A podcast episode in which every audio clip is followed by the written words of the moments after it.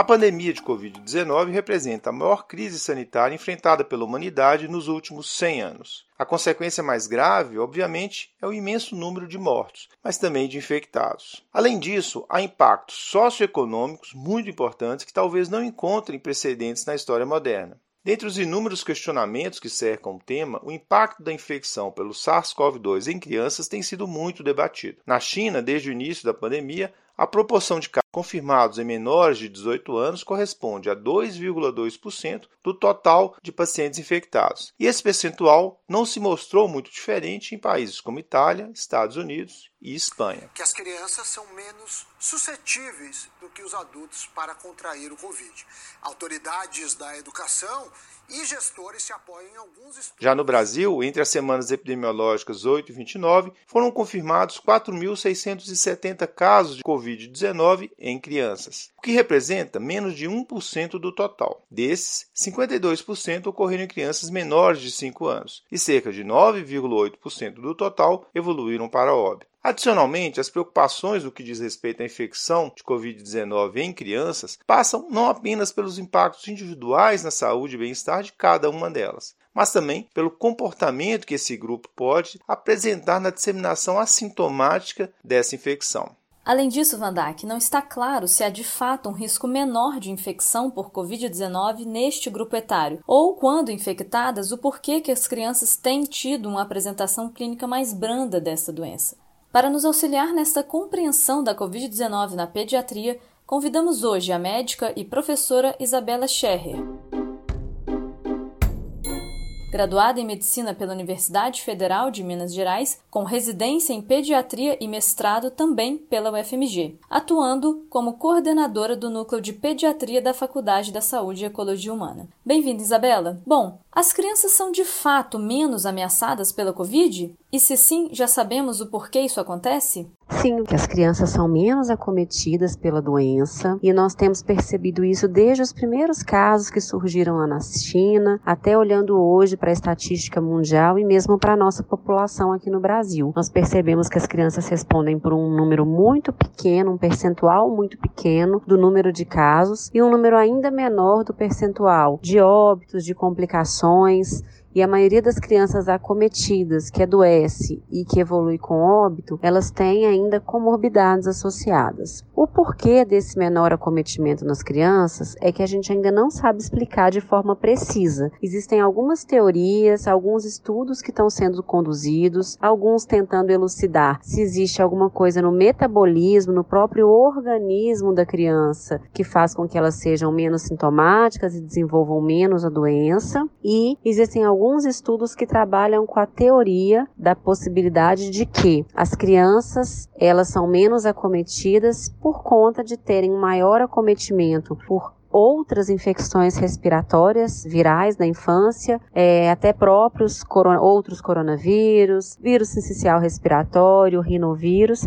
e que talvez essas infecções respiratórias na infância, que são muito mais prevalentes, elas gerem uma imunidade cruzada, pelo menos transitória, ao coronavírus. Mas isso são respostas que a gente ainda não tem, que estamos em fase de estudo e de tentativa de entender o comportamento das crianças perante a doença. Isabela, e quanto às manifestações clínicas da Covid-19 na infância? Há alguma diferença dos sinais e sintomas da síndrome gripal apresentada pelos adultos? E quais seriam os sintomas mais prevalentes e aqueles que devem alertar os profissionais da saúde quanto ao risco de piora? Bom, Ju, em relação às manifestações clínicas da Covid-19 na infância, a sintomatologia apresentada por crianças é muito semelhante à síndrome gripal dos adolescentes e adultos. Então, as crianças costumam ter também tosse, secreção nasal, alterações de olfato, de paladar, é, hiporexia, mal-estar, adinamia, como acontece também nas outras faixas etárias. O pediatra tem dois grandes desafios nessa doença. Um deles é que as doenças de vias aéreas superiores virais são muito mais prevalentes na infância, especialmente nos primeiros dois anos de vida, do que em outras faixas etárias. Então, é muito comum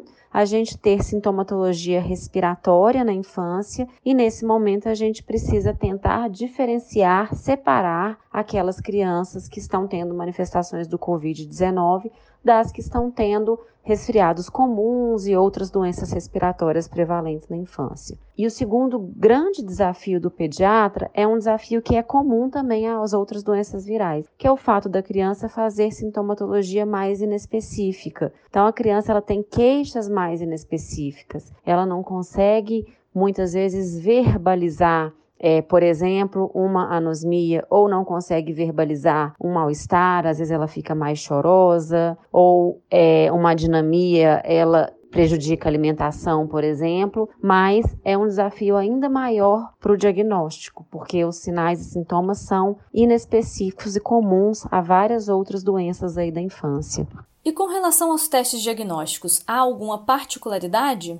Com relação aos testes diagnósticos, a grande particularidade na infância diz respeito aos testes que detectam o antígeno viral, como é o caso, por exemplo, do RT-PCR, que é uma ferramenta importante aí no diagnóstico da doença. Por quê? Porque os estudos nos mostram que as crianças, elas têm uma menor manifestação de sintomas, elas geralmente têm menos sintomas e sintomas mais leves, menos complicações e também que nós temos uma menor carga viral, uma menor replicação viral nas crianças, mesmo na fase aguda da doença. Então, esses testes que detectam o antígeno viral, eles têm uma menor sensibilidade na faixa etária pediátrica por esse motivo.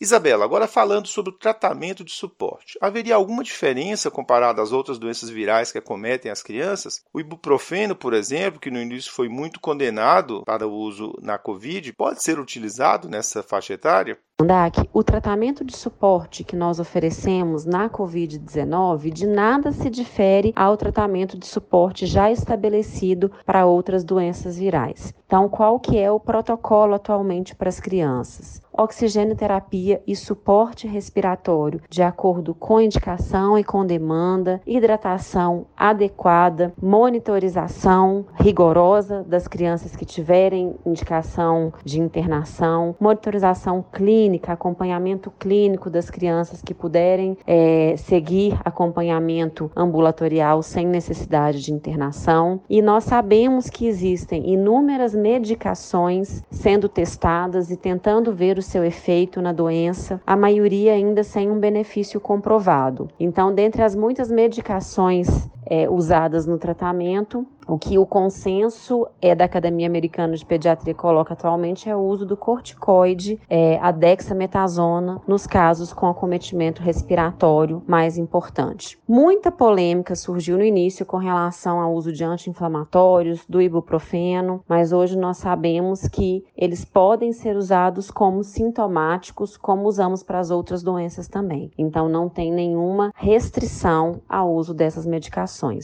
E sobre as medidas de prevenção, como são as recomendações acerca do uso de máscara e higiene das mãos, conforme as diferentes faixas etárias?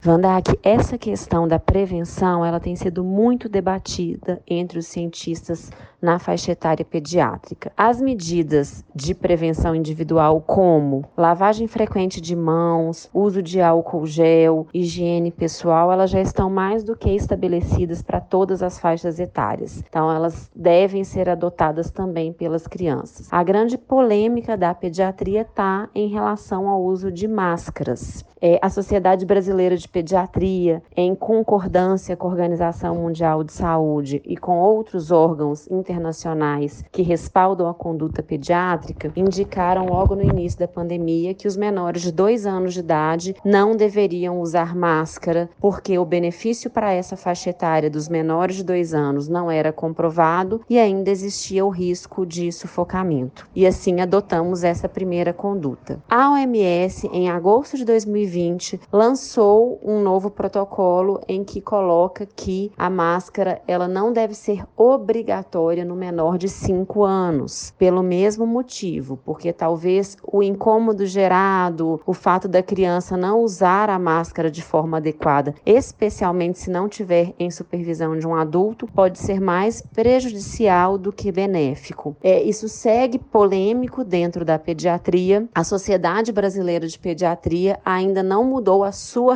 recomendação individual. Então, para a Sociedade Brasileira de Pediatria, só não deve usar máscara o menor de dois anos. Acima dessa faixa etária, todos devem usar a máscara, de preferência, claro, sob supervisão de um adulto responsável. Bom, Isabela, todos nós sabemos da importância da socialização para o desenvolvimento das crianças. Você já consegue observar impactos diretos das medidas de isolamento social nos seus pacientes, inclusive a interrupção das aulas? E em caso afirmativo, há alguma sugestão para tentar amenizar esse problema? Bom, Vandak, esse segue sendo o grande desafio para nós pediatras durante a pandemia porque ao mesmo tempo que como profissionais nós entendemos a importância do isolamento social para a prevenção do adoecimento pelo coronavírus, nós temos visto outros adoecimentos surgindo nas nossas crianças e vemos isso com grande preocupação. O número de transtornos mentais como depressão, transtorno de déficit de atenção e hiperatividade, ansiedade, transtorno do pânico tem aumentado muito em nossas crianças. Além disso, nós já temos notado aumento de transtornos no desenvolvimento neuropsicomotor especialmente causados pela menor estimulação que essas crianças têm vivido. E até alterações de crescimento, como por exemplo, um aumento nos índices de obesidade pela mudança na alimentação e sedentarismo causados aí pela pandemia. Fica aí o desafio ao profissional e mesmo à família dessas crianças, pais que muitas vezes estão trabalhando porque não puderam se manter em isolamento ou que estão isolados, mas trabalhando em home office e que ainda têm que tentar driblar essa demanda das crianças por melhores condições de saúde mental. O conselho que nós temos dado é: passe a maior parte do tempo disponível com os filhos, é, exerçam atividades juntos, jogos educativos, é, tentem descobrir atividades que seriam prazerosas para as crianças, mas que não se resumam apenas ao uso de tela e tentem se adaptar dentro das possibilidades da família, porque nós entendemos que também não é justo criar para a família uma demanda de exerça atividades com as crianças, faça exercício com as crianças, uma vez que esses pais também muitas vezes estão em grande sofrimento mental. Então, nosso conselho é de tentar passar tempo de qualidade junto, dentro das possibilidades da família, claro. Com roteiro e edição de Vandac Nobre, Juliana Vieira e Letícia Lopes e produção de Bernardo Levindo, este foi mais um Corrida de Leito, o podcast da Cura em Lab. Até o próximo programa. Até!